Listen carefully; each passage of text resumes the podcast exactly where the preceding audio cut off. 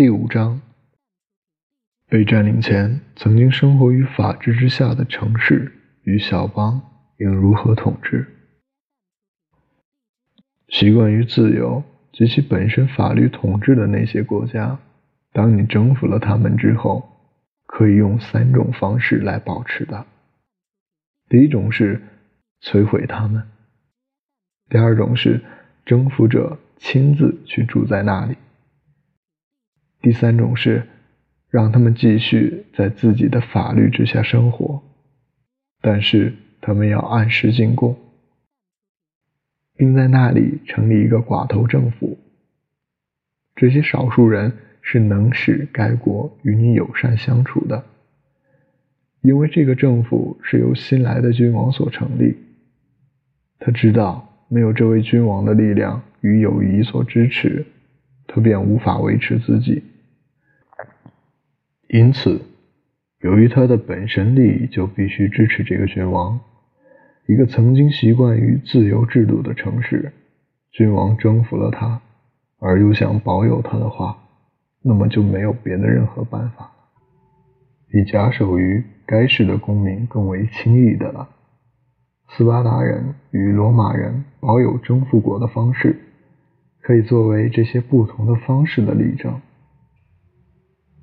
斯巴达人为的是保有被他们攻占的雅典与底比斯，在那里成立了一个少数人的政府，但是他们终于又失掉了那两个城邦。罗马人为的是要保持卡博亚、迦太基与诺曼底，因而摧毁了他们，却并未失掉他们。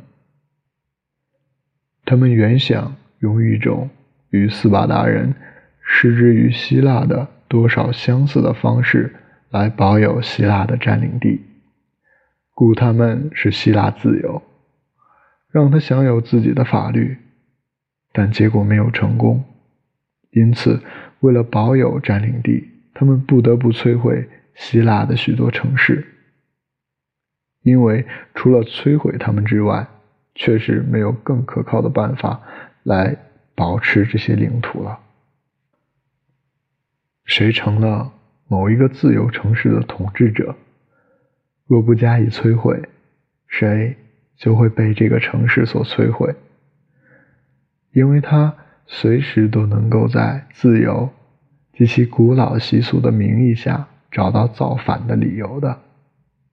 无论时间的消逝，也无论人们。在新统治下面所获得的利益，都不能教人忘记自由及其古老习惯。只要这些居民照旧聚集着一天，他们便一天不会忘记那些东西。而且，一到紧急关头，人们就以自由及其古老制度的名义起义了。有比如撒氏。当他已被佛罗伦萨人臣服了百余年之后，之所为。不过，那些久已习惯在君王之下过日子的小邦，情形是很不同的。